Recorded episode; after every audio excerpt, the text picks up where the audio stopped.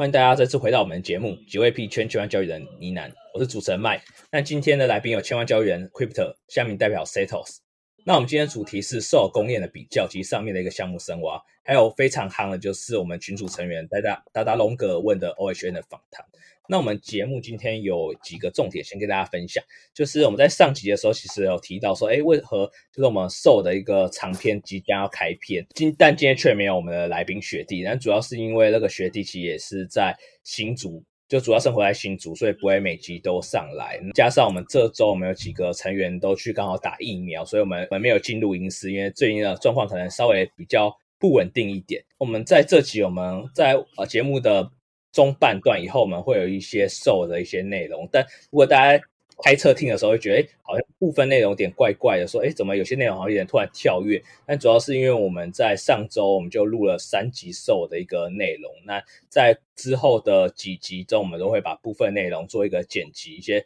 精华的一个整理的部分，所以有些内容如果没有那么连贯的话，呃，不是就是我们。录得怪怪的，而是他可能有一些剪辑的一个动作。今天还有一个非常重要的事，就是我们这边团队有一些新的突破。那我们这边就直接请 Crypto 来跟各位听众来做说明吧。好啊，那个太好了。然后就是跟大家讲几件事啊。第一个问题是群组里大家不是一直都有在聊说，哎，那个很多时候其实很多时间我们三个主团队成员都在上班嘛，所以。是没有办法呃优先的回复跟管理的，那我觉得这样长期下去也不是好事。那我们群主也越来越大了嘛，所以我后来就拜托了我们家之前我有请来那个学弟 Harvey 啊，就是打 GameFi 那个，他现在不是专职炒币，我说来帮帮 学长经营吧，所以他现在就是我们的第一位员工，没错。感谢 感谢。啊！可恶，干爹是我自己。对，然后反反正就是我现在有些人请他来上班，不过我也是感谢他啦。说真的，以他自己全职在家打 GameFi 或呃打呃炒币来讲，他根本就不需要来领我这份薪水，但他还是很愿意帮学长这个忙，所以还是感谢交代很温暖啦。这是第一个。那所以以后大家群组上有任何事情、有任何问题，其实都可以优先先艾特他啦。那我跟 Setos 还有麦克，当然就是有看到，刚好有空也都会帮忙回复或管理，但是主要会以他为主，这是第一个。然后第二个问题也是我之前就讲说，我想做的事情嘛，是群主其实还是有蛮多新手会进来，或还是很多很多人会有问题想要询问，不知道该怎么样，就有些东西真的是上网找不到答案的。那我也跟哈飞讲说，请他除了呃。管理群组之外，另外一个重点就是是不是应该多帮忙写一些相关的文章，把大家的问题整理起来。那他也说 OK，所以现在其实这一周他已经在陆陆续续写了很多篇新手介绍的文章，都存在我们 Medium 里，还没发布啦，因为他还在修。但大概我都有看过，所以大家也可以敬请期待，或许在这一周或下一周就会陆续看到我们 Medium 很多写给大家的文章。这是一个。然后我也跟他讲说，还有很多可能大家想要问的疑问，现在我们现在不知道的，因为我们现在只是想说大家可能需要问到什么问题嘛。遇到什么问题，我们来先写，所以到时候也会请他在群主的记事本那边留留一个类似许愿池的概念啦，他可以许愿一下说，哎，到底有什么东西是大家现在想知道的议题，可以请他先写成文章的，对，那我们就会请他呃排一下优先顺序之后来来写，那基本上就这样，那就是期待说我们这群主也是越来越好了。然后讲完这之后，也是另外一个东西，也是因为我觉得为什么需要请他的原因啦，就是我们这个群主不是之前就说有个问题是我连。呃，怎么样同时经营赖群跟 TG 群两个群，就觉得有点分身乏术嘛。因为毕竟我们三个是正职，嗯、但现在其实蛮多，就是都有在频道底下留言啊。对对对对对，我们才知道说，其实最大问题点，为什么很多人想要 TG 群是大家都是始终听众，但是好像非台湾地区其实是进不了我们的赖群的。所以其实像有澳洲的啊，会有很多其他国家的都有留言说他想进群，但进不了。那所以这件事情我也是跟哈菲讲说，我们应该要优先处理啊。那他目前也在筹划中，只是还在评估我们到底要用 TG 群还是 DC 群，因为其实现在也蛮多人是会在 DC 群组里面做讨论，然后还可以去对 DC Discord 群嘛，就是也可以去去做很多比较深入的一个专项的专版，去开个专版讨论，所以也有可能最后是成立 DC 群组。那反正不论怎么样，就是。大家可以再再再稍待我们一下啦，因为毕竟我现在也刚请一个人，他也才刚上班第一周，他可能还是有很多事情有一个优先顺序上，所以请再等等。但是基本上大家的所有的需求，我们都是有放在心上的，有在持续排解中，大概就是这样。对，然后再第三个就是我比较生气的，哈哈哈，就是我们之前前一阵子不是办那个抽奖活动，大概两三周前吧，有点忘记时间，然后就是说那时候。群主大概有三百多人嘛，而我希望冲到五百人，那这样子就可以赶快就是符合 Bybit 合伙人的资格，我要去报名。对，然后我不是也那时候一符合完的当周，我就空投钱就发出去了嘛，然后就跟大家讲说，好，我们已经报名了，结果到现在都没收到回复。对，所以 对原本以为可以透透过 Bybit 的合伙人的薪水来请哈菲这类的人来建设社群，没有，先我我先自己来来 来当这个干爹，不过没关系啦，反正。反正就是我们就是持续把事情做好。那我这这一周我们又重新报名了，那就再持续等进度。那有新的进度后，就再跟大家做一个回复一样，就是让大家知道说我们有在处理中。嗯，好，那我们来切入我们今天节目要讲的重点吧。对对对，不过在讲那个 OHN 访谈前呢、啊，因为我们的阿凯大大就是我们的每个月都有赞助的那位阿凯大大，非常感谢他，跟那个 NZ 大一样。他其实在上周听完之后就有说，他觉得我们上一周在讲 GameFi 的整个攻略不错嘛，然后他也觉得对 SOL 有一些疑问，他想问，所以那时候我在群主问说能不能回答，然后我就马上敲了一下我们的 SOL 的学弟，他想问的问题是说 SOL 会不会进被有五十一趴攻击啦？因为呃，SOL 毕竟它的那个验证节点比较少嘛，只有九百多个左右。他那时候是这样问的，所以在这个前提底下，那他会他会想说，这个 SOL 的安全性会不会有一个疑虑？这样，虽然它速度很快。那学弟，我就是有简单直接跟他确认一下，他是说这个东西不用担心。那为什么不用担心？原因是因为大部分会担心节点的机制的原呃验证节点五十一趴攻击的原因，都是因为来源于过往以呃比特币跟以太坊的 POW。POW 的工作证明机制啊，但是其实到现在那个 SOL 用的是 POH，用的是时间来验证，所以这个东西上其实不会因为节点相对比较少就会有一个验证攻击的说明。不过我知道这个详细的技术上这两个东西有什么差异呢？就是可能还是很多人有疑问。那没关系，这到时候也是等我们下次学弟再来呃录 Podcast 的时候，他就会跟大家做一个比较详细的分享。那我今天只是先解解答阿凯大大疑惑，就是不用担心，就是学弟说因为这两个的技术。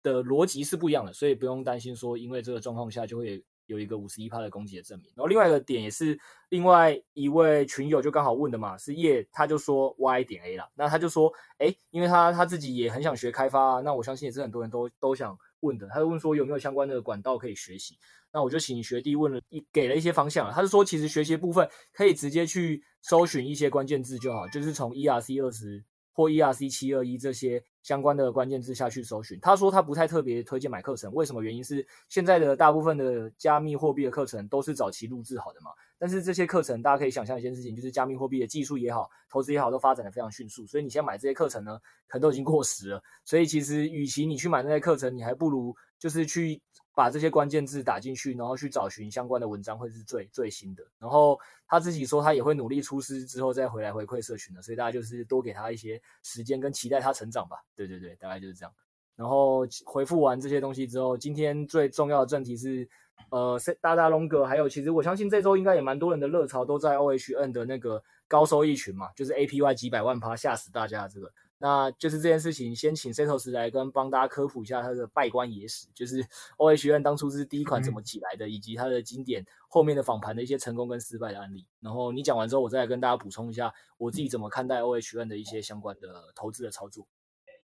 嗯，那 OHN 的话，其实是最近两个月才真的被大家看到，才被大家重视的。那我我当然没有参加到那么早期的东西，不然我早就。搞不好就退群了，你知道吗？早早就钻到退群了，这样。好，反正这个项目大概起源，呃，回头一看，它起源大概三月底到四月初，当初那时候发迹起来的。那、嗯、呃，其实说要说新创新的话，它也没有说真的变出什么新东西。但我觉得它当初在在发布的时候，这些战略应该都是有想好、有想过的。简单说，它的东西就是有点像。我们去看他的官网，他就会想说，the decentralized reserve currency，然后他就宣，他就说他要做这个加密货币界的央行嘛。嗯、那作为作为一个央行，就会有它的储备嘛。我们就大概知道说，央行其实都会用呃黄金来当做它的一个资产的储备，然后利用这些黄金再去印钞票嘛。那所以他当初就说，那我们要来做加密货币界的央行，譬如说，你就给我一个。呃，BUSD，或者是你给我 US，给我一个 USDC，然后我就发给你一个呃 OHN 代币这样子。但是他在这之上呢，他又加了一个东西。他说，我们应该要有一个三三思维哦，这个是应该很多人最近都会看到，就是一个刮胡，然后三逗号三，他就呃去创造一个架构啊，跟大家说，哎，我们要来鼓励大家锁仓。其实锁仓这个东西，有在玩加密货币的人应该都很熟悉了。反正基本概念就是鼓励大家锁进去，然后他会发利息给你。呃，但是这个 Olympus 他又他又很夸张哦，他又标榜说。经过我们的复利计算，大概年化的报酬有到十几万这样子。那这个通常有在玩加密货币的人就会心里其实就会起疑啊，就说：“哇靠，这种矿还不会不被挖塌吗？”通常你看到这种几十万的矿，一般呃有在玩 DeFi 的人是不敢去挖的。那但是呢，Olympus DAO 它的特别之处是因为它的起源哦，它起源当初是从社群起来的啦，就是说它的币。从一开始可能就是蛮分散的，真的就是呃社群里的一些人大家分一分，没有说一个主导的项目方拿了很多的币，所以在这种情况之下，其实就很难有人去砸盘。然后第二个是说，当初这些人因为对这些项目的信仰啊，他们就有承诺说他们会持续把这些币都锁在里面。那他们这个就就就是说这个赛局理论啊，他们的的想法就是说，只要大家都一直把币锁着，不要卖，然后。呃，透过这个发利息的方式，我们 OHN 就会一直膨胀嘛，一直膨胀。然后在没有人去到货的情况之下，理论上它的市值就会一直不断的增加。好，这个是第一个。经济学里的重点嘛，嗯、还是这个商管学有一个重点名词就出来了。对，就是囚徒困境。但是他应该说他是摆脱了囚徒困境啊，他就画了一个矩阵跟你说，如果大家都卖的话，大家会一起吃亏。但是如果大家一起锁仓的话，大家都会一起得利。他哪里摆脱囚徒困境也是大家如果方向一致的话，就就大家最有利啊。但就是有人会为了自己的利益去破坏整个局势，不是吗？哪里摆脱？对，对，就是因为在怎么讲，在一般 DeFi 盘的情况下，就会变成囚徒困境了。嗯，就是只要大家呃开始在到货，开始在跑，譬如说前阵子那个 Corners 那个链嘛。也是一开始一直一直冲冲冲，但是一一旦有大户开始到货，这个项目就呃就会怎么样，兵荒马乱了，啊，大家就一起跑了。所以他这个社群就是应该说，他从起点开始就有，就从社群发迹这一点，让他呃能够抵挡这种呃人来了人又去，有人又很快又去的这种困境。但是他又开发出一个新的一个机制哦，他说我们有一个棒的的机制。债券机制，他就说：“OK，那呃，你现在有两种选择嘛？你要玩这个游戏有两种选择。第一种选择，你直接去市场去买这个呃 OHN 的代币，那我这是第一种。第二种选择，它叫债券。债券的话，他就说：OK，那你也可以跟我用债券的方式来换。债券就是说，譬如说，呃，第一种是你你一样是拿拿那个譬如说稳定币来跟我买嘛。”那第二种是你拿你的 LP 来跟我买，但是我会用折扣的方式给你。OK，但是譬如说，譬如说你折价八成买了之后，不是呃，你 maybe 就会想说，那我就马上到货，这样不就可以套利了吗？没有，他这时候又加入一个机制，说我会线性释放。那线性释放之后，等于你你钱一投进去，你又进入一个有点像是呃锁仓的那种感觉，对，锁仓的那种感觉。然后呢，你就可以想说，经过这个，经过你们换手的过程，它的储备资产等于又增加了吗？对，在然后这个债券规则呢，后面呃再再稍微提到好了。对，那 OHN 代币呢，透过这个第一个呃高 APY 的方式，第二个鼓吹大家锁仓的方式，然后第三个加上它这种很强的社群信仰，基本上我觉得这三点算是这个始祖的。OHN 能够成功的原因了。那呃，再来说第四点哈，第四点，当这个 OHN 呢，呃，得到大家的共识，得得到大家的信仰之后，那它的市值越做越大之后，后来呢，他就去跟别人做结盟嘛，就一个 DeFi 二点零的项目，呃，叫 Akalabra Zebra，不好意思，真的很难念诶，就是在做 那个，对，这就是在，反正就是在做那个算法稳定币的平台嘛。他们就说：“OK，那你现在呃，因为 OHN 锁进去之后，他会给你 SOHN 嘛？呃，我记得应该是 SO 还是还是什么，反正你你拿一个 OHN 去锁，它会发给你一个相对应的代币，然后你之后如果想换回来，你就是再拿这个相对应的代币去换回你 OHN。嗯，对，然后这时候反正你会拿到一个锁仓币啊，你锁仓进去之后，你还会再拿到一个锁仓币。这时候这个算呃稳定币平台他就说好，那我们接受你拿这个呃锁仓币。你可以拿你的 OHN 来直借我们的稳定币，然后这就往后其实就形成一个飞轮效应了嘛。前面我先把社群基础打好，让它真的成为一个呃有价值的一个资产。后面我要让你去质押，让你的 OHN 真的能够再滚出来，再继续去你再继续去别的地方去赚钱，然后这个整个飞轮效应就起来了嘛。所以。呃，其实我觉得，我觉得大家可以去看一下这个 Olympus，它 App 里面，就是它有一个图表区啦，你就可以看到说，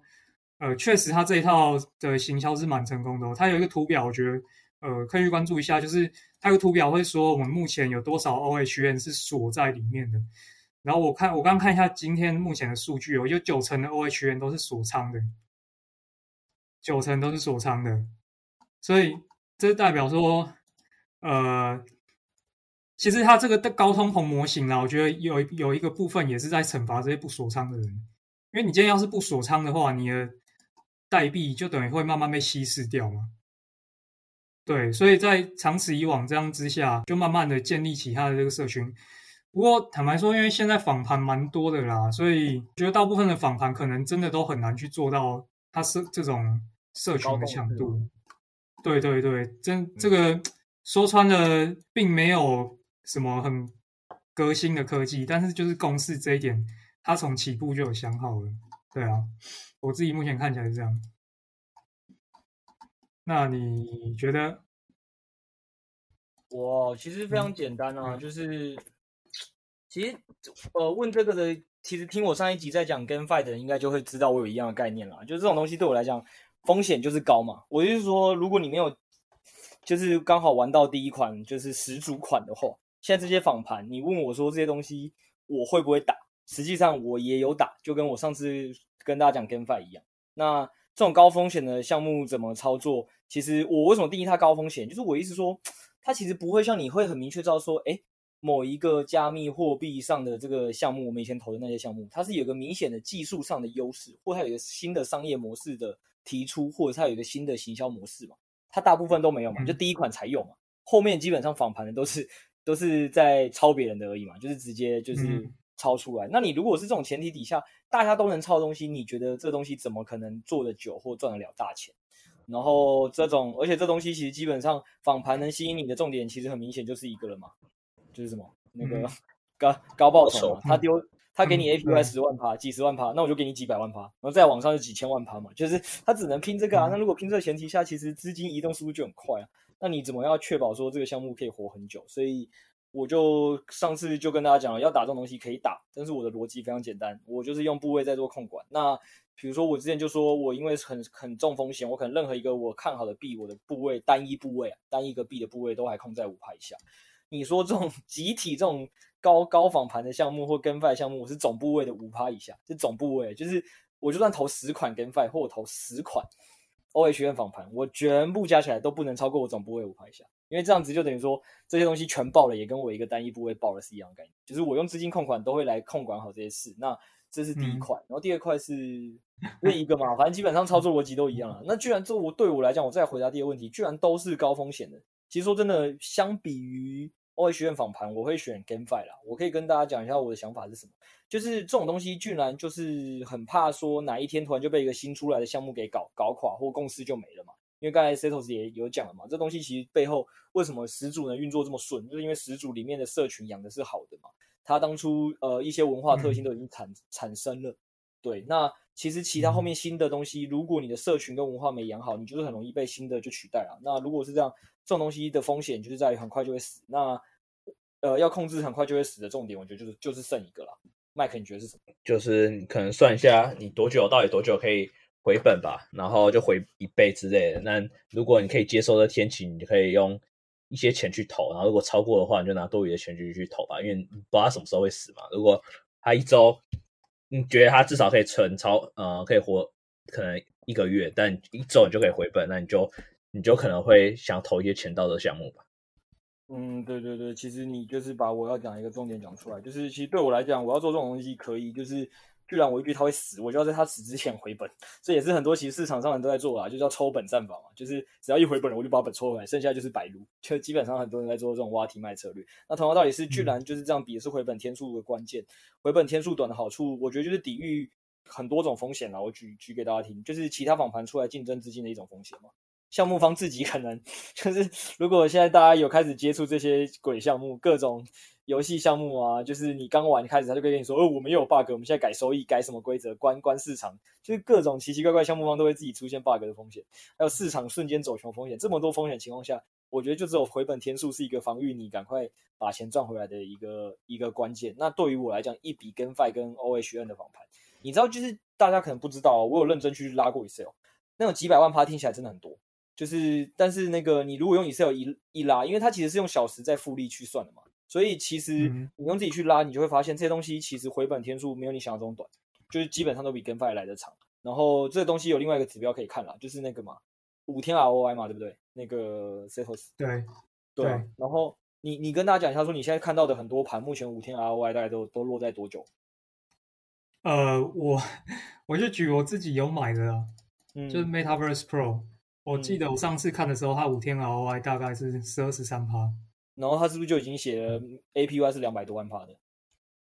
就对，对啊、好几个好几位数了，对啊，对啊，所以所以大家不要被那几百万趴吓到，好不好？你自己想，那就是一个行销包装话术，两百多万趴，结果五天 ROI 也是你应该说多少？十二十三，对不对？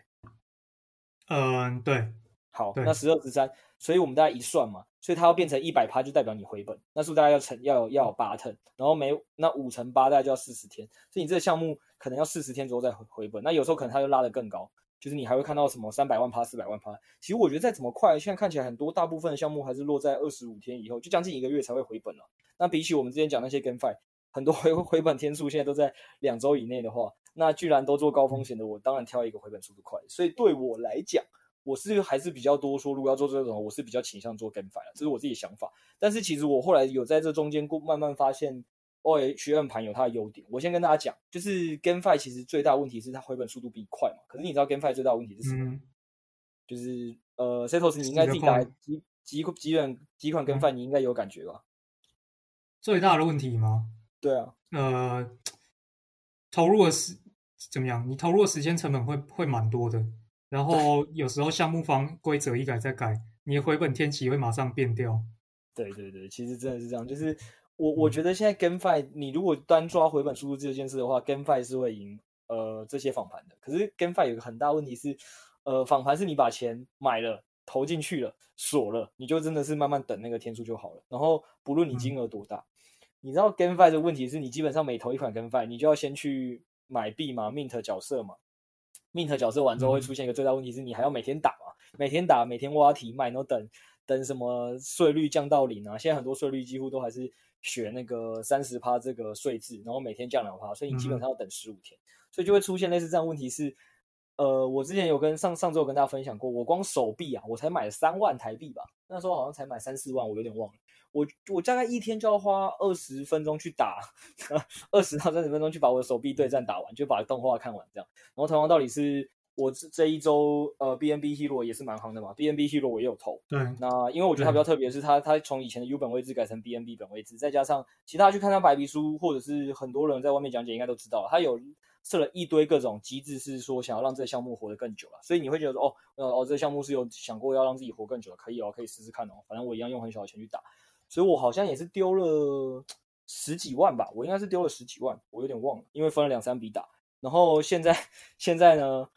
呃，我还最可怜的是我 MetaMask 先买完币，买币是可以的，买完币之后，结果后来它有一个游戏进去之后类 Mint 类似招募工人的一个概念嘛，我的我的狐狸钱包连接不上，就是 招募那边一直侦测到我没有 BNBH，即使我买了一堆 BNBH，它就侦测不到，所以最后我是汇给我的朋友，请他帮我打的。我朋友跟我说，我那些钱啊，光十几万。他就要开六个账号，然后二十二十几只角色，那他一天要帮我打超过半小时以上。就是才把这十几万的钱打完。所以虽然说他回本速度快，可是它其实很花时间，所以他没有办法规模化。那上次我们就讲说，你要规模化，重点只有一个嘛，你要自己写程式写外挂。对对对，你要写外挂程式嘛。嗯、那如果你没有这个能力去写的话，你会出现问题，就是如果你今天是有一个比较大资金规模的人，其实你如果想要投这些项目，搞不好其实你去投 OA 学院访盘，还可能相对比这些 GameFi 来的。有机会，因为它等于说 GameFi 的流动性不足了，你可以这么想想啊，就是它没有办法承受你这么高资金的回本，它只能透过这样方式让你回本。那 OA 学院访盘这件事情就会相对比较可行。但是如果大家都是小资金，就我觉得听我们听众很多是小资金的话，你如果真的都要非要参加这种项目，就是我觉得听好，大家就听好我的两个呃两个一开始就讲好的概念啦。第二个东西，你那部位真的要控制的很小，要小到你觉得这个钱不见了就真的没有关系，那你再投。然后第二点是，那如果你的钱都这么少了。那我是建议你就是打 GameFi，相对来讲就已经算是比较快回本的了。对啊，对啊，只是你就还要额外投时间嘛，可能每天都要花一段时间去打 各种 GameFi 这样。对对对，嗯、我已经完全预见到，随着这些 GameFi 游戏一款一款出，我我我朋友可能都陆续没有时间帮我打了。对对对，就是就是这样。嗯啊，对了，然后还有一个东西要提醒啊，然后我觉得投资这种项目哦，其实最最好的方法是，如果你还是想做点研究，其实你应该都要去做一件事情，是你要去加入这些社群的 TG，或者是追踪项目方的 Twitter，还有有的如果成立 DC，你都要进去跟他们聊，然后看一下里面这些社群的讨论热度在哪，因为讨论热度高，就代表他们还可可能会很愿意分享出去给其他外面的人，然后以及进来的人有没有持续增加，如果真的都没有，我觉得大家也是。能赶快抽本就赶快抽本，不要再持续的把钱呃投入进去，因为你可能在某一次赚的钱就拿不回来了。对啊，对啊，我跟大家的一些风险提醒大概就这些了。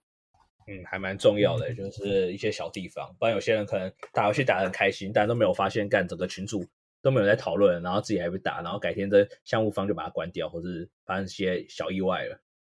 对，呃，对啊，不过有可能是因为这这里目前的人人的人跟资金的迁移速度都很快了，所以。有可能不是说他这样这个项目方就真的会倒，就只是说项目方哎，可能这群人又跑去看下一款游戏了，所以这款热度可能会相对比较弱。那如果你当然是已经就是人家我们说说的那种回本玩的，那你继续每天花点时间去打，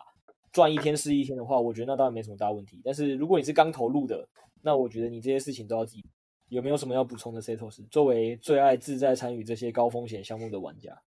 自在参与哦，自在参与，就是。如果有时间啦，尽量还是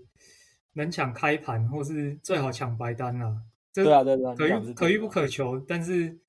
可遇不可求，但是能抢白单尽量抢白单。对，哎、欸，你跟大家把白单讲清楚啦。嗯、我觉得有些听众可能不知道白单是什么，白名单嘛。哦、那要怎么拿到这个白名单？跟这个白名单有什么样的好处？你再帮一些新手科普一下。哦，其实最重要的工具还是 Twitter，嗯，就是。毕竟币圈就是一个面向全世界的的一个市场嘛，对，所以呃，既然有这样的考量，所以全呃，应该说全部全部的项目都会在 Twitter 上面发布。所以第一个就是先先去 Twitter 找，然后呃，通常比较早期的可能还没有蓝勾勾啊，这也没办法，但是你可能就可以看一下他的呃追踪人数，然后有没有真人在跟他互动，嗯。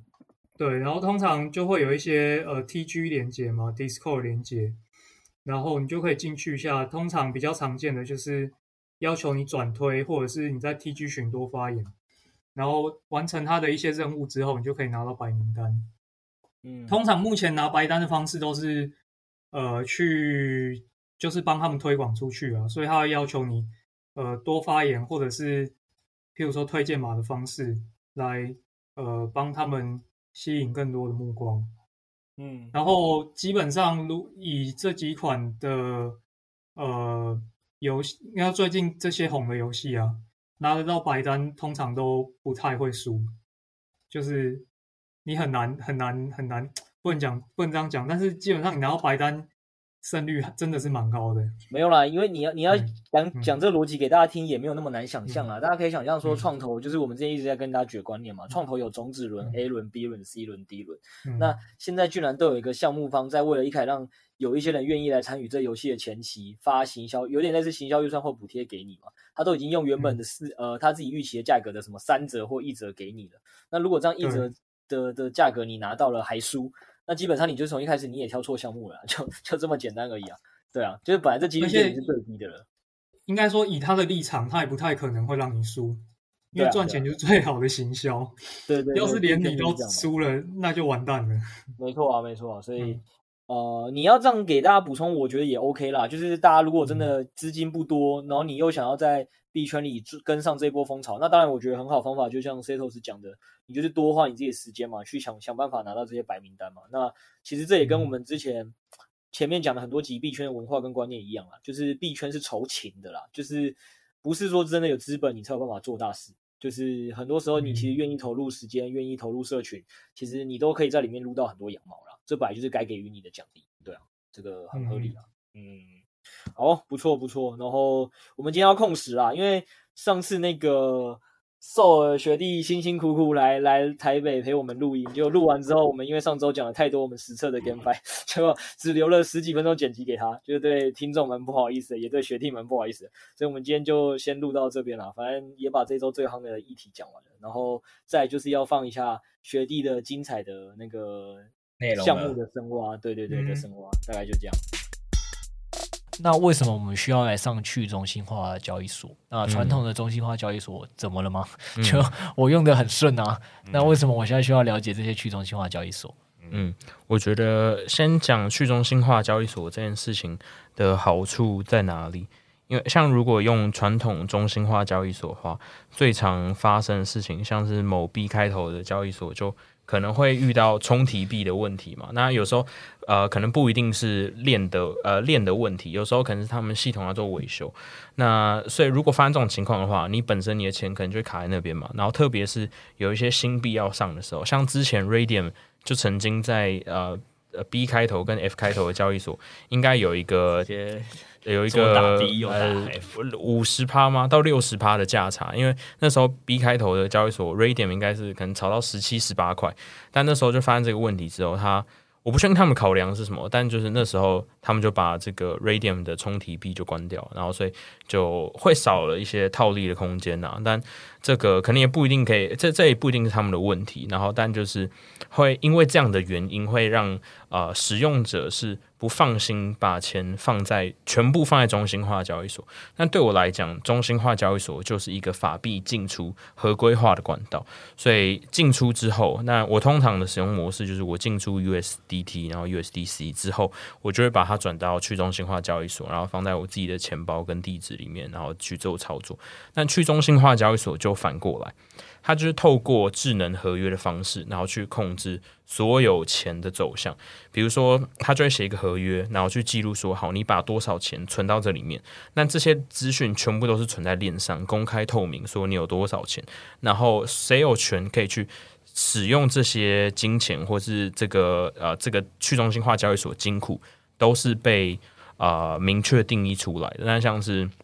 现在 DEX 的。呃，标准吧，就是所谓的多签模式，就是它的整个项目的金库，就是会需要有核心团队的可能五到八个呃合伙人呃创办人，然后在可能一分钟之内或者多少时间之内，全部人都要用他的钱包送出签名，这个金库才可以被打开，里面的钱才可以被存取，所以相对来讲。对于可能开发者来说是比较让人安全的事情，因为它的所有程式都是公开的网络上，所以你可以直接去看里面到底发生什么事情，谁可以存取，你的钱被怎么样使用，然后钱流到哪里，你怎么样把它拿出来，但这些东西都是公开透明，会让使用者是比较放心的。然后再来也是这件事情是可以被验证的。然后可以经过像是传统的或或者大型的这种审计公司去看它的城市，给他一个证书，让大家知道它的东西是足够安全的。但这个东西就是中心化交易所没有办法做到。但中心化交易所当然还是有它存在必要之处，就是刚刚讲到合规化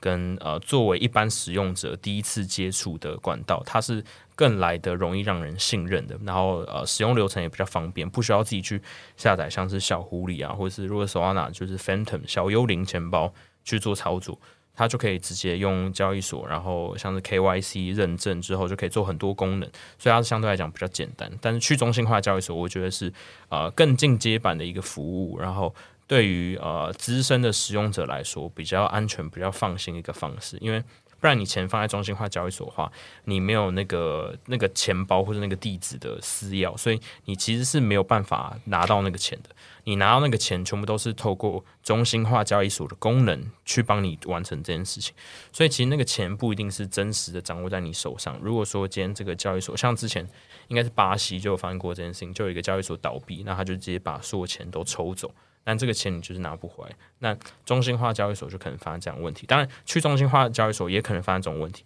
但是它的程式就是可以被经过验证的，可以去经过避免的。这样，嗯，其实大家如果有记得去听我们新手特辑的话，大家听到这边，我觉得应该也都不陌生了，因为这些概念其实就很好用一个传统银行去做举例嘛，就是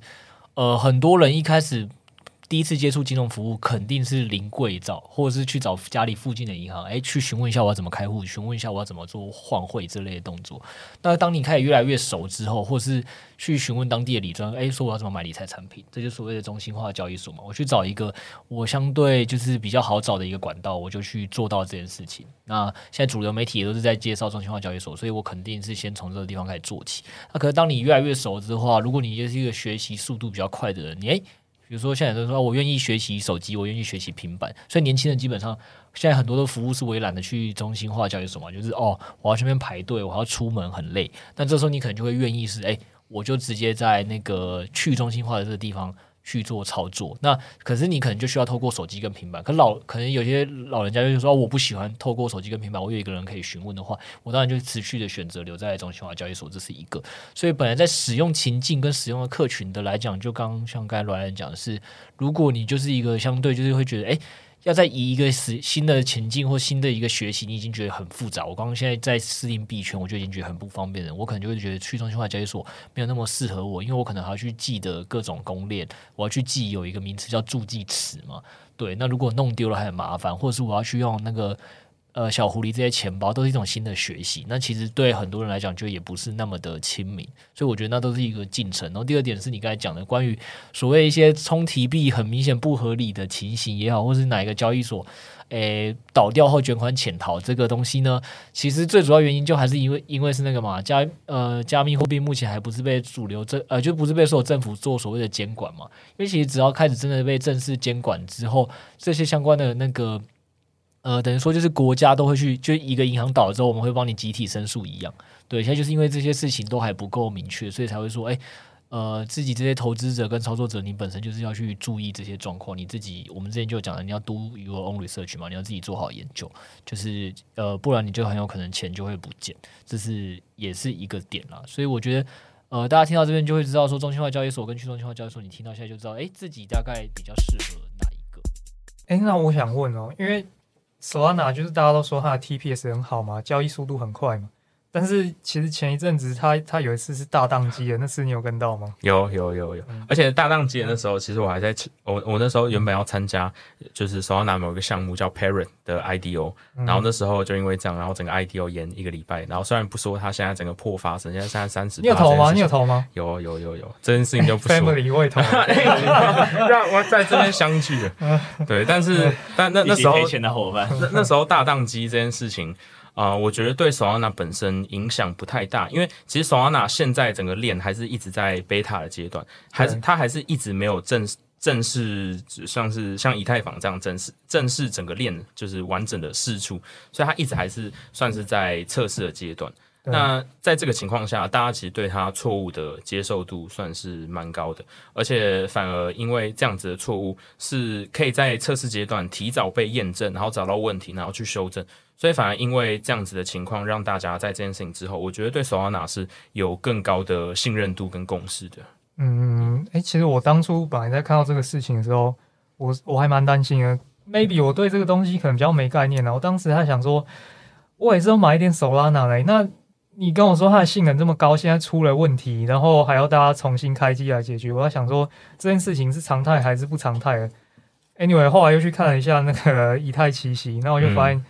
就是 Ethereum 以前也有过也有过那个历史啊，所以后来才会分拆出两种代币这样子。没错，像 FTM 啊、嗯、FX，它其实都有发生过宕机事件，算是在这个 TPS 越来越高的情况下，这个节点的验算机制就是会越来越呃越有可能发生宕机这种事情，反而宕机越早发生，然后越早可以被修正，反而会让这个链越来越安全。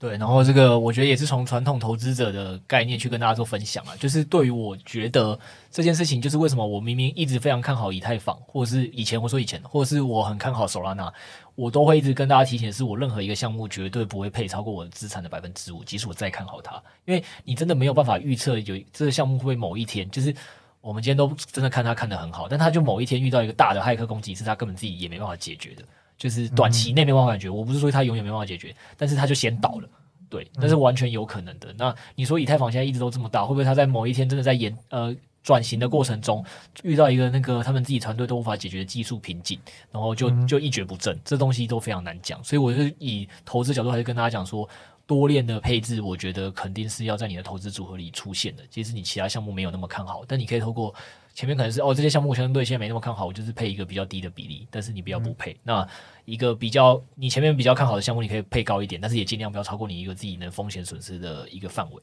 因为都是有可能会发生的。嗯、但我没想到 Crypto 没有一个项目超过五 percent，就是因为我记得你最大的这样是说资产应该是比特币表放蛮多的吧？比特以太。对对对，我比特还是所有项目里最多，但是我的比特呃比例就会稍多一点。那为什么比特我感觉它比较多？原因是因为。比特基本上也不太会出现什么大的更新跟修正，老主流币了。对对对，所以我觉得比特是一个相对特特别的例子。因为我说加密货币有有分了，我觉得大部分的项目，你只要是长期愿意在经营的，它都要不断像是一个创业团队，它在解决新的问题。所以在这种状况下，其实你会对它的嗯成长性你是期待的，但是担心度也是上升的。就是你也不知道它会在哪一天在成长过程就遇到什么它意想不到问题。但比特它就是一个很特别的存在，它就是那个比特，你会知道说它就是一个。存在是只要市场对加密货币持续看好，比特基本上就越来越多人会去配置它，然后再加上在这个前提底下，它又没有什么自己会比较大创新去自爆的可能的情况下，其实你会对它的放心度会相对比较高的。对，那来源是在于它背后的一些嗯机制的不同。嗯，诶，那我想问一下，虽然我们今天在谈的是 Ethereum 还有 Solana，但是这几天其实比特币也有一个升级嘛，Taproot。他说是近几年来最重大的升级，那这个事情对一般投资人或是对开发者来讲会有什么重大的影响？我觉得对开发者来讲会想要去玩玩看，因为他呃，我印象中知道它这次的升级应该是可以让大家在上面去尝试智能合约的开发，对，所以就会有蛮多应用性的可能产生。但是我觉得长期来看会不会吸引很多开发者过去？对我们这种小开发者啦，就还是看大佬们的动向。嗯、但其实现在整个随着今年整个市场的蓬勃发展，其实现在大佬们都有一些可能近几年要做的事情。所以我觉得，其实这个时间点的升级，并不会在短期之内对整个开发圈有什么太大的影响。嗯，那 Crypto，你觉得它对短期的一个价格会有什么影响吗？哦，我其实没有太在关注比特币一些相关升级的议题啊，因为对我来讲，它其实过往也都有一些升级的部分。那不论大或小，其实我觉得比特币对我来讲，大家关注它的不是在这些升级上了，所以不会是我一个觉得投资的一个会影响我的一个重点。嗯，对对对。诶，那你自己本身有在关注什么开发界的大神吗？或者说他最近的动向？嗯，对。开发界的大神，我知道，呃，Solana 上，我主要都还是看 Solana 上面的一些开发大神，比如说像是那个 Solana 基金会的 CTO。然后主要都是看它，如果是 Solana 本身相关的动向的话，主要是看它。然后另外就是看几个项目的，呃，比如说像是 Raydium 的创办人，啊、嗯，原本也是，呃，他在最一开始 Solana 开发起来的时候，嗯、也是 Serum 这个项目的呃核心开发团队。然后像他也是，我觉得我会关注的一些人。然后其实现在越有越来越多人起来之后。呃，越来越多项目起来之后，然后就真的有越来越多人会需要去追，然后，所以我主要还是看几个比较大型的啊，看整个生态系有没有推出什么新的功能或项目。因为我觉得 Solana 目前距离以太坊的开发程度上还是缺了蛮多工具的，嗯、所以我觉得接下来几年，呃，随着 Solana 吸引越来越多，比如说机构跟投资人进来的话，那它的开发速度有没有办法出这些工具，然后让开发者可以很轻易的从以太过来？那比如说刚刚讲那个 Neon EVM 相容这件事情，我觉得就是对整个 Solana 开发生态很重要的几个关键点。嗯，那我们其实刚刚从自己也提到蛮多，就是 Solana 跟以太坊的一个差异的部分，还有一些深入的一个探讨。那不知道 Ryan 可不可以介绍一下，就 Solana 上上面有什么这个游戏场有一些有趣的项目可以跟带大家去认识，就稍微介绍它。那 Crypto 我相信他也会补充一些他觉得有哪些一个投资的机会，就是从一个投资的一个观点和 Ryan 从一个开发者的观点，我相信可以带给我们听众一个蛮全面的不同的看法。因为我们之前都是从一个比较投资一个比较铜臭味的方法，但不像 Ryan 老师今天带我们都精神层面上一个提升，还有一个开发者一个蛮不一样的一个新鲜的观点。我相信这几期还蛮有趣的。对啊，不，我先讲啦。其实是这样子，大部分我们在做股票投资的时候，也是一个真的，呃，法人的从业人员呢、啊。我们其实很喜欢做的事情，是我们真的有办法去贴近那些所谓的生产的这间公司，我们想投资公司的生产商、采购者或者是业务。因为不是说想拿内线，而是你要知道，是很多时候我们在网络上得到一些资讯啊，你只能推出一个合理的逻辑，就是一个。厉害的或一个好的那个所谓的投资人员，他在训练只是让你的逻辑跟想象力是够的，可是逻辑跟事实对不对？跟啊、对，就是逻辑对不对？不代表你推的东西接近事实。所以，我们其实更做更多是会要求你先贴近事实，你才会知道说你的一个呃想法是不是往一个正确的方向走。因为你的推测如果是即使逻辑一百分，但是完全是跟事实相反，你最后还是会赔钱。所以，同样道理是为什么我很期待跟 Ryan 一个对谈，是说不是说网络上这些资讯我收集不到，因为。加密货币的新闻也很多人在写，有很多开发者在撰写密点文章。对对对对，但就是这个感觉还是会跟你实际上针对你的一些细节问题上去做讨论，做一个深挖，会对你的整个投资上会有一个比较，嗯，给予你一个比较高的信心程度。所以对于我来讲，其实很多时候是我光只要了解事实，在我投资上就对会有很有帮助。对，大概就是这样。我觉得是要跟大家传达一个观念了，因为可能大部分的人没有像我们是受过一个。这么长期高压的，专门在做那个股票投资研究的一个实实嗯实物上的操作，可能会没办法了解。就是在我们这内部，真的不是单纯看资讯的啦。我们其实也是很在乎要跟业界做交流的。对啊，对啊，对啊，对啊，就是法人也不能只是看财报，其实也蛮常会注重一些实地方差的。对，其实财报是我们最不重重视的，这个可能大部分人都会误会。就是在财报呢，因为财报就是一个后后面的分析数据，可是实物上对于我们来讲，我们就需要一个后面资讯要干嘛？我们需要预测是我们要去预测明年的财报，所以我们为了要怎么去预测明年财报，就不可能是拿过去的财报来推，就是我们要去想各种它的产业未来的发展，他说他的策略会往哪哪里走，我又评估它的可行性跟全世界的一个市场的走走势去做一个判断，然后最后财财报开出来只是来验证，它是有一个结果，就大家拿来检讨你说，哎，那你去年预计这一季要这样走，怎么不是？这是一个协助你，这是告诉哎。帮自己修正说哦，原来我哪里判断错了，我下次要再注意，累积经验的一种方式。对，但其实不是看财务，所以同样道理是，大家会发现我在加密货币很多投资，我在项目跟大家分享的时候，也都不是在说哦这个项目的金流怎么样，而是我会去探讨很多说，哎，这个项目方向到底做了什么事？嗯、那它到底未来预，我觉得它预期的方向会往哪里走？那才是我们一个做投资上一个蛮重要的一环。对啊，对，还有背后的一个团队也很重要。对对对对，所以我今天也是蛮期待，就是那个呃，Ryan 来跟我们聊聊说那个。呃，他目前看到了这么多的游乐场的的里面的游戏机的项目里，有没有哪些游戏机是我们可以优先去参与，或者是可以跟我讲一下这游戏机背后的一些比如制作的原理啊，或者它发生什么有趣的故事？对，我觉得从一个生态系的入口来说的话，那最简单的就是从 DEX 嘛，就是去中心化交易所。嗯，那如果是 Solana 上面的去中心化交易所的话。最有名的话就是 Serum 嘛，就是血清，应该是中国人会说血清，然后再就是那个 Raydium，然后跟 Orca 这几个是我最常用的几个交易所。那这几个交易所的话，呃，依序顺序也是这样，就是 Serum 是最老牌的。那也因为 Solana 的特性，它算是这几个交易所。呃，去串接的一个共同的池子，意思就是说，呃，其实 Solana 很多现在新的项目都是我们会讲套皮啊，就是它只写前端网页，它就只写一个网页串，但它背后底层的机制，它都是去串 Serum，所以等于说用户在上面做交易，它其实都还是跟 Serum 做互动，然后所以 Serum 算是这整个 Solana 上面最大的池子。然后，但它锁仓量反而不一定是最高的。然后，因为 Serum 它现在整个代币它的未来的发展性，它还没有构筑一个我觉得很好的想象，只要让大家知道未来这个 Serum 这个代币可以做什么。所以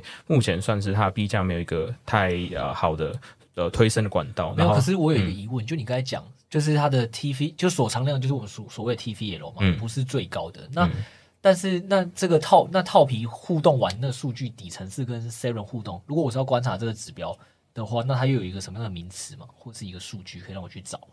呃，那那个池子的意思比较像是就是做流动性挖矿，然后它只要新的币出来的话，通常都是 Serum 会去做这个池子，它有点像是呃做那个钢筋或者是做混凝土的那个最基本的，嗯、然后大家就是盖桥的公司这样子。哦，就是终端产品上的话，其实它它比较不像，它是其中一个原本的原料跟基础的。对对对，那但变成说，如果我想要投资像 Serum 这种项目，我到底应该要怎么样去观察它的数据？就是我我反而是要去把各个他跟他串的的的项目的 TVL 做一个加总，然后可能抓百分之多少是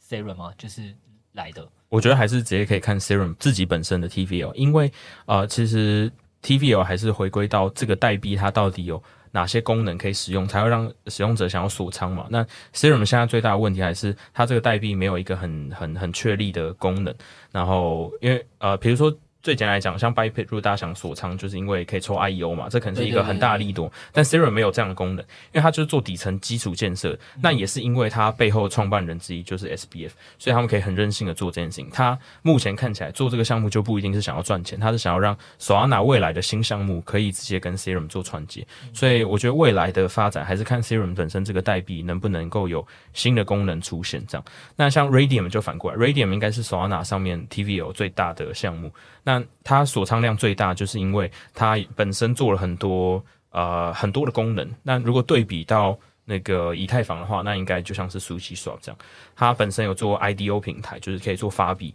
然后它现在呃应该在八月的时候又推出一个 NFT 的 Drop Zone，就是你通常都是锁可能一百到五百 Radium，然后可以呃去抽这个新发的币，或者抽这个新发的 NFT 这样。然后所以。主要是因为这两个原因，然后导致它的锁仓量很高。基本上我锁在那边的钱，Radium 我几乎也都没有在动。然后再来是它本身 Radium 在这个平台上面的流动性的池，然后也跟很多不同的币做串接，然后让大家呃，然后它的 APY 呃就是年化报酬也都蛮好的。然后所以大家基本上就把很多钱主要都会放在 Radium 这样。那 Orca 就是一个后起之秀。因为主要因为 Solana 的这个特性，因为它底层都是串 Serum，所以它整个流动性是不会有太大的问题。所以大家反而不再比流动性，反而在比说谁推出的功能多，然后谁推出呃的界面使用者友善。那我觉得 Orca 就是使用者友善的一个极端。我觉得它呃它应该是一个法国团队，我印象中，然后它的整个使用它的整个界面用起来真的是让人非常舒服。就包含说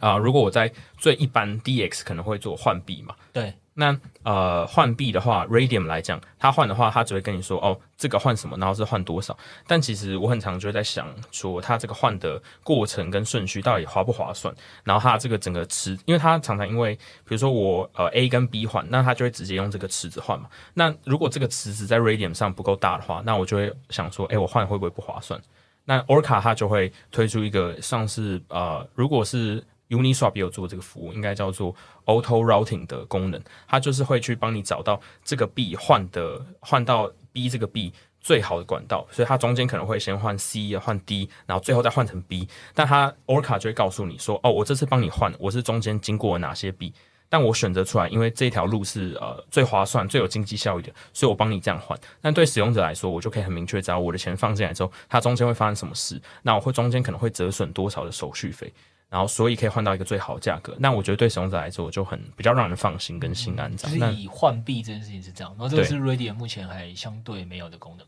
对，这是 Raydium 没有的功能。但是 Sushi 跟 Uni 呢？他们有吗？呃，Uni 有，Sushi 的话我不确定，因为这个应该也算蛮新的功能。嗯、Uni 的话应该是八月推出的，所以我猜测 Sushi 的项目应该不会不一定会往这个方向发展。所以我猜应该 Sushi 应该是没有做。了解，了解。哎，你自己没有在用 Saber 吗？哦，Saber 这个项目，它我觉得它一直以来都会有一些争议，就它的池子之前有一些负面的消息出来吧，就是它有些池子的流动性不一定这么好，然后发奖励也不一定是发的很。呃，发的很准时，然后发的很很到位，这样就他有时候可能会少发什么的。我知道他之前有发生过一些这种这样的问题，但我不确定 Raydium 跟 Orca 有没有。但是我觉得整个社群的风向，Saber 是比较常被拿出来讨论，所以我本身自己是就因为这样，然后没有选择把钱放在 Saber。然后，但是 Saber 前阵子的币价应该也是。有蛮好的、蛮好的涨幅，但其实我觉得主要还是因为 Raydium 有 IDO 这个功能，所以会让、嗯、让人比较想把钱放那边。但 Saber 本身就没有。那如果提到 IDO 的话，Solana 上面另外有一个叫 Dex Lab，那 DexLab 也有在做 IDO，所以我觉得现在 Solana 会让人想要质押，通常都是有做 IDO 的项目。那 Raydium 是做最好的，因为它没有一个呃，比它的条件写的比较明确啊，就是质押一百或者五百 Raydium，那你可以有几张票这样。但 DexLab 它最让人诟病的点就是，它每一次质押的那个条件都写的很烂。就比如说啊、呃，你可能质押，你可能要质押到一万五，然后呃，比如说一千五、一百啊，一千五百 Dex 以上。才有办法抽这个 IDO，然后它每次的标准都不一，然后抽的量也都不一。像之前最让社群反感的就是前阵子要抽那个台湾的项目 Blockto，但 DexLab 它我记得它有一个门槛，好像是一千五以上，呃的抽的几率会比较高，但它一千五以上的几率才加十趴而已，那就让大家觉得，那我买那么多 DexLab 才多十趴，那我干脆不要把钱放在这边好，反正就去其他项目抽，然后再也是因为之前那一次。呃的其他平台的量其实也比较多，所以大家就没有想用 DexLab 来抽，然后导致那时候 DexLab 原本因为 Blockto 这个时间币价有短期的冲上去，然后但不到一天应该就又下来了，所以、嗯、呃 DexLab 的话在 Solana 生态系主要是因为这样，然后被大家诟病，所以整体来说，我觉得 Raydium 跟 Orca 还是我最看好的。嗯哼，对，这也就一直回回到我们之前常常讲的，因为其实听得出来就是。呃，加密货币的投资也好，其实很多时候其实也就是看社群跟风向，不一定是说那个实用技能真的谁好谁坏。但是如果今天大家都已经对你的共识度是差了，嗯，你今天怎么会期待这东西长期来讲会有一个长远的发展？因为就是会有一对，不是说它未来不能改好，但是就是人留下了坏印象之后，其实本来就会有一个比较高的几率是。呃，它就是会被一部分人永远的不去接受跟讨厌，尤其是这呃，就是在这个东西在加密货币又是一个讯息这么快的时代，你给我留下这个第一印象是这样后，大家根本没有时间再去研究你怎么变好了，嗯、对，你只会一直都是坏的，嗯，对啊。然后像我记得我自己有一间股票的公司也这样，就是。老板其实都一直很认真在做事，可因为他就不太懂资本市场运作，所以他就会做一些金融操作上是让所有的法人机构很常会反感，觉得哎，这个是不是诈骗？然后他他又是所谓的 KY 股，就在国外，然后前几年 KY 就发生比较多事嘛，所以变成说这个这个项目其实一直花很多时间在，因为讲说这个公司花很多时间一直在做一些很正确，一直让自己的毛利率跟财报提升的方向，就你研究你才会知道，但没有人想研究了，就就是大家对他印象就是不好了，然后钱也不想投进去，但价格对对对，然后也都是短脆，就是像那时候我有去跟同业，因为我自己是。有对他做比较深入研究，那也是因为我老板对他比较有信心，所以就叫我去研究。然后研究完之后，我就去参加一些同业的法人的交流会，然后去听大家怎么谈这个项目。所有人想法都这样：这这个老板或这个公司可能会做假账，大家讲就这样，会会做假账啊。然后我们可能要赚他的钱，就是赚一个短期的，他有一个业外收入要认进来，因为他卖了一个东西嘛。嗯、对，就是这种啊，赚完之后就可以走了。就是大家想法都这样，没有人想看他说他未来做了什么改变。嗯，所以我我觉得刚刚那个。乱点分享就是蛮明确的点是说，其实我觉得一个项目真的在社群里被黑，除非它真的背后有什么很大的，就是可以翻盘的可能啦。嗯、就是它背后有什么团队上的支持，或者团队、新的投资者，就像 Solana 当机这种，大家就会给他信心，因为社群就是够，嗯、共识就是够，然后大家也相信 SBF 他们有办法协助他解决问题。嗯、所以我觉得，但如果他没有大到这种程度的话，其实很多这种项目其实。就是反正好项目这么多，我就跳过就好。嗯，对对对，选项目这么多，不差一个投资的。对啊，对啊，所以我觉得这种这种故事对我来讲就很重要。觉得 maybe 我这就是开发者们社群了解够多人才会知道。搞不好我自己在研究的时候，我就会很表面说哦，这个项目就跟大家讲说，哎，对比起来就是这样啊。那为什么我就想不通，它币价为什么会是长这样的原因？其实这这这就是在这种背后的开发者对开发者告诉你，哦，原来有这么一层的故事，或者在观察社群的时候发现有这样的事情，那你就会知道哦，那这个项目我就不要碰了。对，我觉得对我来讲是蛮关键的。嗯，那不然最近有什么样的币是曾经发生这种事情呢？就是可能大家不太看好它，但开发者发现它其实功能很强，但后来其实有让它价格又上涨上来，那其实大家都觉得怎么这个币发生这种事，就是可以逆势突围，它不是这么烂吗？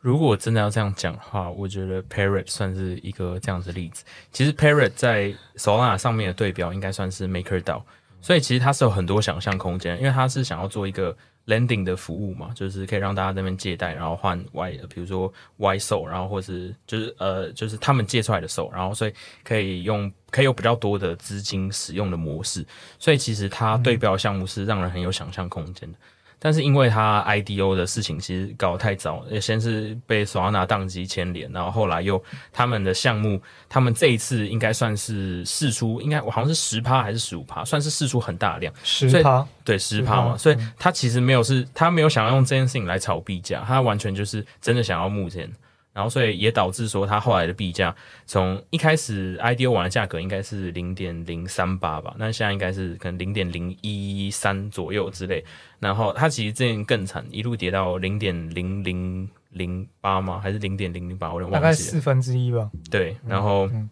所以，但从那个之后，它就有点像是被转型成类迷因币，然后大家其实就是变成一个 Parrot Family，然后大家都是 Party Parrot 这样，然后大家都在里面玩得很开心，啊，也没有打算卖，啊，我所有的 Parrot 我也全部都拿去质押了，所以我也不打算管它了，就几年后再说。那也因为这样子，大家对这件事的对 Parrot 这个项目的共识反而是慢慢在提升的，然后有人像我。呃，主要接受这些资源都是在那个 soana 台湾社非官方社群，然后里面有几个 soana 早期的大佬，然后每次有新的人进来的时候，我们也都会推坑，然后希望他成为 Family 的一部分，这样。那也因为这样，就共识越来越高，然后大家也期会开慢慢期待，再重新把焦点放回 Parrot，希望他呃可以推出新的功能，然后可以呃慢慢再把它 Maker 到这个愿景做起来。那我觉得 Parrot 算是一个这样子的例子，就是如果你。啊，声、呃、量做不起来，那你干脆转型成迷因币也是一个选项。那这点就要问 Setos 人，到现在有把它，后来有把它卖掉吗？他肯定没有吧？没有啊，我一样质押进去了，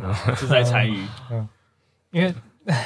那时候因因为 Parrot 那时候算是应该蛮早期的，就是在 Solana 上开发的吧。等于说当时我那时候看他感觉好像目前没有对手，就是目前没有人在做这个领域的东西，嗯、想象空间就很大，再加上他。那时候发售的那个方式是很公平嘛，大家都可以参与。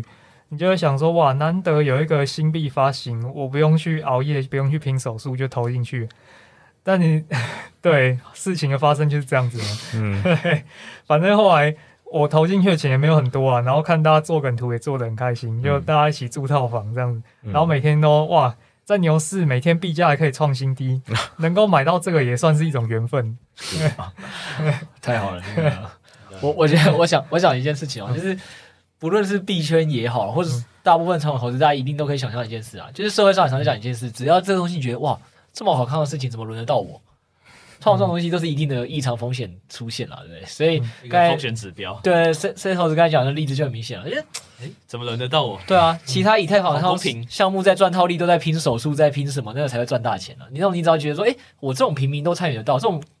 怎么感觉这这么这么好赚的东西？你我说想啦，如果你实际上真的赚到，那就是恭喜你挖到宝。那你如果还没有实际赚到，你是想象上觉得这东西怎么这么好赚哦？我建议你都是先小部位试一试就好了，就是千万不要多啦，因为你一多。应该大部分都是，嗯，真的有很多你还没想到的问题，就在慢慢浮现了、啊。嗯、对啊，对啊，对啊。然后你们刚才讲那个，我我我自己也是蛮有感的是，是因为现在基本上发币就是两种嘛，趴数基本上多的都是否真募资的，就他是团队真的有事情想做，但我真的没钱。那你都知道这种东西趴数高了，你怎么可能会期待说它的暴击率来得高？他就已经把他的手上大部分的股权丢出来请你认了。然后我们之前很多节目上听我们讲 IEO、IGO 这么赚的，那基本上你去看他发的那量，搞不好在他总股权不到一趴吧，很多控制在什么零零点多少趴的，对啊，所以其实从你那个发的趴数，你也可以快观察到说这个呃发币的人他在背后到底在想什么。然后刚刚其实讲了很多的一些事件也是，其实你听起来，他有时候说，哎，他怎么现在这样子？我觉得很多时候其实你都可以从那些事件去想是，不是吧？就是那个项目方在一开始就没有搞懂市场在想要什么吧。所以他才会先没想懂，想懂的过程中，他就先做了一个错误的事。那做完错误的事情之后，在加密货币的这个社群又很难反转，对，所以我才会大家很常听我在讲加密货币投资，我都会很常在讲说，你要去想一下这个项目方到底他的危机处理能力好不好，或者他到底呃懂不懂市场在想什么，他知不知道自己在做事情是正确还是错误的，对。是很重要的。那我的那个正确错误不是他自己想，因为他自己肯定没有一个团队会觉得自己在做错误的事嘛，肯定是市场给他回馈，让你知道说这个东西是做正确还是做错误的。然后，呃，随着历史时间的一直累积，才会让人家就是说，哦，他这个团队确实我观察出来，他一直在做正确的事情，或一直在做错误的事情，他的长远的发展才会长了。对啊，我记得好像最近这个 Benson 好像有提到这件事，就是看那个 IEO 释放的爬数，就可以看你是可以上到一个暴击，还是上一个会破发的项目了。对对对对对，那个。Benson 老师好像也有发发过类似的，这几天的 Twitter 其实还有提到这件事。嗯嗯。然后，哎，其实我觉得今呃，就是今天也真的是因为透过聊 Solana 这么多项目，然后大家也可以发发现说，哦，其实 Ryan 真的确实对这项很多项目的观察都或认识的东西都蛮多的，是蛮了解。好啦，那麦克有没有什么听众的留言是比较需要回答的？我们会先回答个一到两个好了。嗯、没问题。呃，其实很感谢，就是大家这周其实都蛮多人还是给我们呃很多建议和回馈的。呃，那在前开头部分。Crypto 有提到，就是有些在海外的一些朋友们，就是想要加入我们赖熊之后，也会在规划就是 Telegram 的一个部分。那我这边就今天练两个，就是我觉得一个是蛮有趣的，一个是一个问题的部分。那有一个也是留就志在残云，那他说五星好评。话说第二十七期 Setos 是不是在挂机？然后我看的时候觉得，我看的时候是觉得非常好笑啊，就是二十七期就是我们上一集就是与学弟录的那一集，那那一个就是。我一开始以为就是一般的听众，然后发现干这个不是我们的朋友嘛？那那个朋友其实私下有跟我们讲，就是说，哎，呃，这一集互动感觉那个 Setos 的角色定位有点太明确，就是好像在一般的状况下就比较少突然插话问问题，就是等到他因为他角色该出场喽，然后他才会开始讲话，所以他觉得他在讲话其他时间是不是在挂机？我是觉得蛮好笑的。哎呀，这都是乡民的法槌是锐利的啊！那一天，那一天，因为我。我那时候是想的比较多，SOL 的东西，我想要问一下 Ryan，所以我前面挂是是挂机挂比较久了，对啊，没关系啦。其实其实讲真的啦，嗯、那个 SOL 他其实后来跟那个 Ryan 讨论很多啦，关于什么 Family 文化那些都有嘛，所以其实大家也是蛮好笑的。对对对对，其实其实他有帮忙深挖了蛮多东西啊，大家其实可以期期待后面的 SOL 那个麦克剪辑出来的特辑，可能会听到蛮多 Setos 的精彩表现。好吧，我们就再再给他观望的时间。好啊，再另外一个你说问的问题是什么？就是有可能是说，就是他哦，我的看法是以太共识极强，在大户眼里已经是币本位思维，而币本位思维又是以 ETH 为主，很多人可能在其他链赚了钱又回来了 ETH，所以想要超越以太坊，势必要出现某种事件或杀手级的应用。那小小看法请鞭策，就是他分享他自己的看法这样。嗯，我我自己说了，因为这个东西到底多链的时代。怎么演变？我相信没有人看得准。那我对于这件事情，我也非常认同他的看法啦。就是说，呃，以太坊其实某种程度上也已经不单只是一条链了嘛，它就某种程度上是最早的一个始祖，然后有他自己的文化跟他自己的信徒。所以，如他所讲，就是其他链如果要在市值上超过它，就是或许是有一定难度的。但我觉得有一个有趣问题也是这样啦，就是大家投资以太坊也好，或投资其他链来讲。应该不是单纯只是期待市值超过以太坊吧？应该是期待自己的报酬率超过以太坊的增长吧？对，所以实际上，呃，我觉得现在投资很多其他的链本来就问题点是在于说，大家觉得更看好这条链的加速度的发展了。对啊，对啊，对啊，对啊。那你说，当你当然币本位这件事情，其实现在市场上确实很多人讨论到底是 BTC 本位还是 ETH 本位，这是确实是以太坊这个老大才独有的待遇啦。所以。其他链目前是没有，但其他链我相信大部分投资者也不是为了期待哦，我投资 SOL 是为了我以后有一个 SOL 本位，应该也不是啊。对对对对对，主要是为了期期待报酬率的嘛，所以我是认同他的观点的。然后这也不违背啊，就是以太坊我持续都有拿着，也当做我的币本位之一。然后很多的多链我还是有布局啊。然后讲一下这周也是蛮好笑的一件事吧。这周其实涨最最夯最多的，很明显大家应该都知道就是 Arface 啊。唉，我 Arface 没有卖飞啦，但我跟你讲 Arface 真的有一个很好笑的事情。就是因为我那时候手上、嗯、手上的呃没有没有拿去质押的只有 Arface，刚好有一批到期，然后我那时候就因为有预计说之后会陆陆续续那个有一些像 BNB Hero 这些游戏，还有我最近有跑去参加一款一款剪刀石头布嘛，对的的游戏，那反正为了这些游戏，我就是想说 OK 需要留一点钱，然后后来陆陆续续这些游戏出来后，我就都卖了一点 Office，然后去去拿来买它。我想说，我那时候看着阿菲斯那线型，我想说，干死定了！我觉得阿菲斯一定会涨。嗯、好，果然阿菲斯就持续涨。但然后我不过我觉得也就是少部分拿去买其他的游戏而已啊，所以也不算真的卖飞，只是就觉得啊，也是蛮好笑的。对，总之多练时代，大家可以期待一下，就是到底谁最后会胜出，真的很难讲啊。对啊，阿菲斯今天是被是被三剑给呛红的咯？你你你分享一下。嗯。没有啊，就三箭资本啊，币圈大佬。对啊，他本来本来一直在提倡那个以太币，吹了好久，然后也把他那个他公司官网上面的 portfolio，本来以太币一直都放在很前面。对。然后今天突然把它撤掉，把那个位置换成 AVAX，然后又 发推在那边狂降，他就说什么以太链什么，反正他意思就是以太链根本贵到变成一种进入障碍了这样子，然后就狂卖。嗯今天阿贝斯就、oh. 嗯蛮给老板面子的，这这样这样子哪这样子哪算是被呛红的啊？他们呛的对象是以太坊吧？对啊，对啊，对啊，对啊，对啊，对啊！你这主持要用对好不好？还以为他在呛阿飞斯，我想说，嗯，怎么跟我收集到的讯息不太一样？OK OK，好，终于要留言了，说，哎，哪里好像怪怪的？对，我想说，嗯，没事，大家大家如果跟 Setos 当朋友久了，你就会发现 Setos 每次讲一个东西都是蛮快的讯息，但是这个讯息，你想说，嗯，怎么都跟我知道的不太一样？后来两个东西一对，发现，嗯，他只是主词跟受词常常跟大家讲的东西不太一样。